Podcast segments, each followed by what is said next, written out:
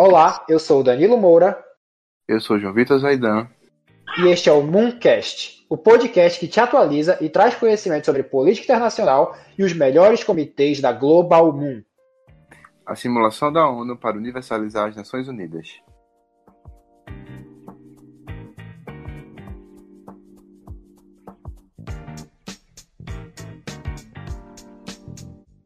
Bom, e o comitê de hoje é o Conselho de Segurança das Nações Unidas Histórico, cujo tema é o bloqueio de Berlim Ocidental, que se passa em 1948. Nosso convidado de hoje é exatamente ninguém, mas o padrão será o mesmo, que os senhores já conhecem, entendeu? Esse, esse podcast não será muito longo, até porque muita, já, já existe uma grande contextualização e um grande conhecimento por parte da maioria das pessoas dessa questão da Guerra Fria a gente vai só abordar com mais exatidão as questões que envolvem o muro de Berlim e a influência soviética na região. Apenas só dando um adendo, lembrando que nesse comitê o termo Guerra Fria não deve ser utilizado, pois Guerra Fria, o termo Guerra Fria é um termo que foi cunhado após o fim de, toda, de todo esse evento histórico, então não utilizem nesse comitê, gente. Isso, muito importante, foi que eu já cometi uma vez o documento de trabalho. É, Para falar de, dessa questão da Alemanha, é importante a gente entender como ela foi dividida no contexto da Guerra Fria, o que significa e o contexto da, da época. É, ao fim da Segunda Guerra Mundial, houve duas, duas, não, três principais conferências. A de São Francisco, que foi é, a criação da ONU, em São Francisco, claro, é, nos Estados Unidos. A de Potsdam, que foi na Alemanha, para tratar sobre a Alemanha, que é a principal, que a gente vai falar um pouco, e a de alta, que foi na Crimeia, na, na União Soviética, que foi para tratar, tratar sobre as áreas de influência, que também tem muito a ver com, com o contexto do, do comitê. Essas, essas três conferências são muito importantes para, principalmente essas últimas duas, de Alta e Crimeia, são muito importantes tanto para entender é, a construção do mundo nessa época, que tem influências no mundo atual algumas, é, mas principalmente nessa época do comitê, é, essa questão das áreas de influência e os argumentos de cada lado. É, no caso de Potsdam, foi, foram decididas algumas coisas sobre a própria Alemanha. A gente lembra que a Alemanha foi um país perdedor da Segunda Guerra Mundial, como todo mundo sabe, Hitler é, né, perdeu a guerra, e nesse contexto ela foi subjugada. E aí, assim, a gente lembra que Hitler morreu, né? Dentro do teoria da conspiração. Mas, enfim, como a gente sabe, a Alemanha perdeu a Segunda Guerra Mundial, assim como a Primeira, e, obviamente, ela foi é, punida por isso. Mas é importante a gente lembrar que não só os causadores da guerra foram punidos diretamente, claro, mas a população também foi punida indiretamente. Diretamente também em alguns eventos, mas principalmente indiretamente porque na conferência de Potsdam foi acordado entre os vencedores da guerra que a Alemanha seria dividida em algumas áreas de influência, é, basicamente três, que depois se tornam quatro, mas de maneira geral duas, que é entre a União Soviética e o Ocidente capitalista. É o leste para a União Soviética e o oeste para os capitalistas, que, é de, que, que, esse oeste é dividido em duas, que depois viram três áreas de influência, entre os Estados Unidos, Inglaterra e depois entre a França. A França, nessa época, estava passando por uma transição, já que ela havia sido é, ela foi ocupada, na verdade, pelo por um regime colaboracionista com os nazistas que é a chamada França de Vichy. Então, grande parte do território da França foi ocupado, houve toda uma resistência. Então, após o fim da guerra, claro, ele foi derrotado, retirado, mas houve né, uma transição, teve toda essa necessidade. Então, a França estava né, um pouco mais fraca, mas mesmo depois que ela se reconstitui, ela adota uma posição, o, o De Gaulle, Charles de Gaulle, é, que foi o líder da resistência na, aos nazistas na França, é, adota uma posição um pouco mais autonomista com relação aos Estados Unidos, mas ainda assim, inclusive no comitê, obviamente a França é um poder ocidental capitalista que vai né, se aliar a, a, essas decisões. Enfim, na Alemanha você tem esse contexto de, de, de divisão, é, mas assim, o que é muito pouco falado é que não é só tipo assim, ah, dividimos a Alemanha, pronto, vamos voltar para casa, legal. Não. Houve uma divisão real confronto com a construção de novas fronteiras, novas assim, internas, de fronteiras, postos de controle, militares de outros países lá, para controlar, porque, querendo ou não, a Alemanha perdeu a guerra e estava estava, de certa forma, é, frágil, né, vulnerável, mas também porque é uma imposição né, dos países que ganharam a guerra. É, e aí, assim, até hoje em dia, eu gosto sempre de comparar o passado com, com o presente para a gente ter essa, essa noção, que eles estão interligados. É, até hoje em dia existem esses postos de controle, claro, vazios, eles são postos, eles são pontos, pontos turísticos, mas já dá para você ter uma ideia. E também, quando, quando você né, vai em Berlim, é, dá para ver a diferença entre o oeste e o leste. É que você tem um lado que tem aquela arquitetura é, socialista, né, mais, mais peculiar, e a, a capitalista que, que foi mudando com o tempo. Pequeno, que já faz se sentir pequeno como um todo. Sim, é. Que, que também é questão de Brasília. Prédios mas... ávidos. É, é. Sim, sim, fica como curiosidade, né? Por que será que ninguém nunca viu uma manifestação com muita gente em Brasília? Mas enfim, é, essa diferença, essa diferença estética, ela também se reflete, obviamente, nos sistemas político-econômicos. É, então você, ao mesmo tempo que teve essa divisão, ela foi se acirrando cada vez mais, de maneira que foi começando a ficar muito clara a diferença entre um sistema e outro, porque eles estavam lado a lado, né? literalmente. É, havia uma fronteira tanto da, das duas Alemanhas quanto da própria cidade, Berlim. Havia uma divisão, é, e aí ficou muito claro a, a diferença dos dois sistemas. E nesse contexto começou-se uma migração.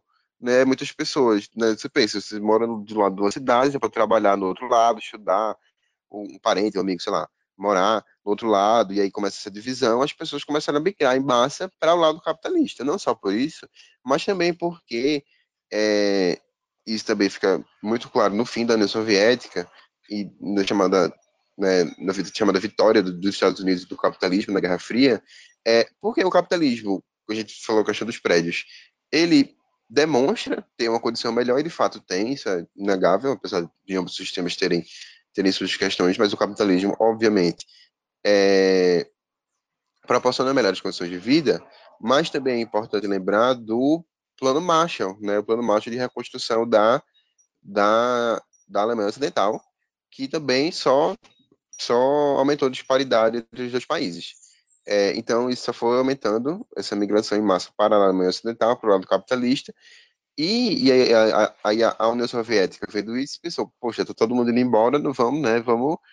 Essa, essa festa virou um enterro, vamos, vamos cortar isso aí. E aí é que há, há um acirramento ainda maior disso e há a construção do Muro de Berlim. Bom, aí assim, lembrando que o Muro de Berlim não, não existia nessa época, tá, gente? O Muro de Berlim é construído muitos anos depois. Mas nessa época já há esse início do, do acirramento. Então, você vê é, é, essa migração em massa que começa, nessa época estava começando, é, e a União Soviética não, né, obviamente, não fica nada feliz com isso, e é nesse contexto também que surge essa, essa invasão. E também é importante a gente lembrar que, no fim da, da Segunda Guerra Mundial, é, a União Soviética estava com uma reputação muito boa na Europa, no mundo de maneira geral, mas também na Europa, porque ela foi com a fama de ter derrotado, pelo menos ajudado, é, né, ter proporcionado ajuda muito importante é, na derrota a, aos nazistas, né? A, a, participação da União Soviética foi vista como muito importante para a vitória dos aliados.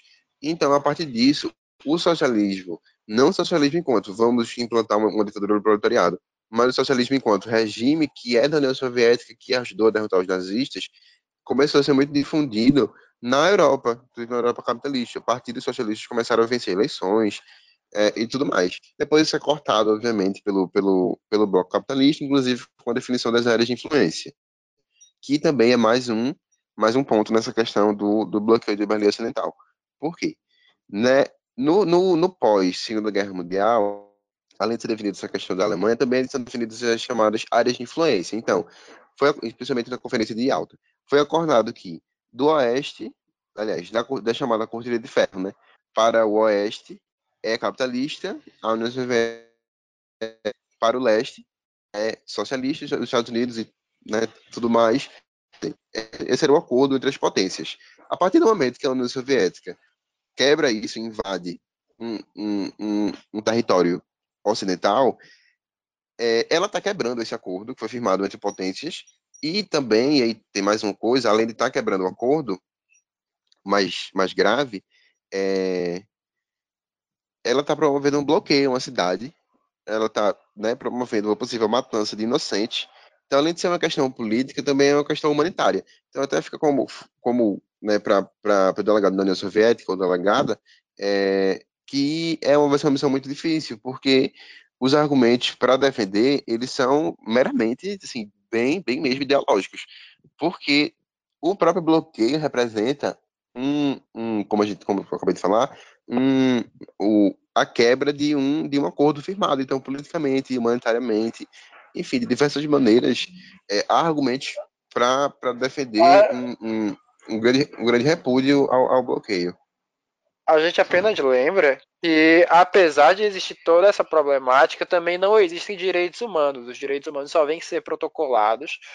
E, assim, a, a Declaração Universal de Direitos Humanos só realmente ocorre em dezembro do ano do comitê. Então, durante todo esse comitê, os direitos humanos não vão existir, ainda não, ainda não foram criados. Então, deleguem com base nisso e utilizem essa, esse fato triste que a não existência dos direitos humanos dá o favor de, a vocês para poder tornar essa situação mais amena e mais confortável, digamos assim, porque realmente não é uma situação fácil. A grande questão soviética é verdadeiramente uma manutenção da ideologia socialista dentro do seu próprio território. Pode ser comparado com as doutrinas antissocialistas dentro dos Estados Unidos. Entretanto, a maior problemática é porque quando se fala nisso são esses acordos internacionais, essas determinações que já foram feitas na qual a Alemanha, a, a, na qual a Berlim Ocidental deveria ser é, no caso no qual a Berlim Ocidental é parte da Alemanha Ocidental. Então, a partir dessas problemáticas é que se desenvolve toda a questão. No que tange a questão humanitária, cabe tanto aos delegados, da, aos delegados dos países ocidentais, dos Estados Unidos, França, imaginarem formas de conseguir resolver essa questão, de dar algum jeito do suprimento de comida chegar a, a, a essa cidade em cerco, quanto também cabe aos delegados dos países socialistas a evitarem que isso aconteça. É, é, um tanto cruel dizer isso, mas é o que a situação é o que a situação requer dos delegados nessas, nessas circunstâncias. Exatamente. E Danilo tocou num ponto muito importante, que é esse comitê. Esse comitê se passa em 1948.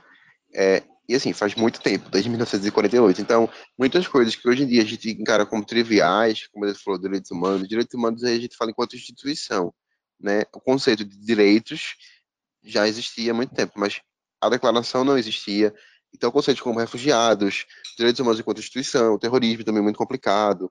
É, enfim, é, uma base mais aprofundada do, do direito internacional não, não existe. Então, quando né, há, há, houver essa formulação de argumentos, de escrita de documentos e tudo, é importante observar isso.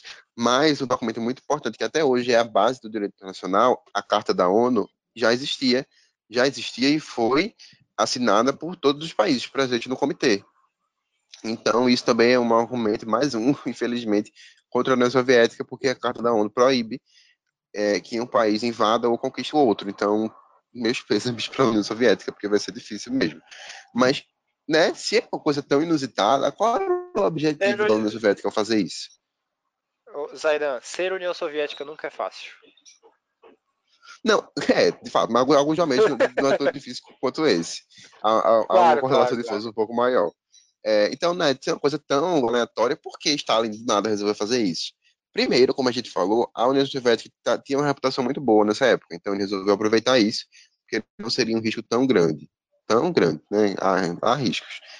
Mas também porque com essa migração em massa, houve uma tentativa, claro, um pouco mais arriscada e mais é, agressiva de expandir o socialismo e combater o capitalismo ao mesmo tempo. São coisas um pouco diferentes, mas que se você juntar ambas, torna-se uma ação muito agressiva. Então, com essa, né, essa vamos dizer, atração do, do capitalismo no, na, na, no contexto da Alemanha, houve essa tentativa, vamos dizer assim, para né, usar um eufemismo, de, de expandir ainda mais o socialismo. O problema é que viola diversos, né, como a gente falou, acordos, direitos, entre outras coisas. Então, para a delegação da União Soviética, o desafio é, é pensar em estratégias para para continuar isso, para defender, né, é importante isso, e para tentar sair, pelo menos sem, sem perder é, tanto.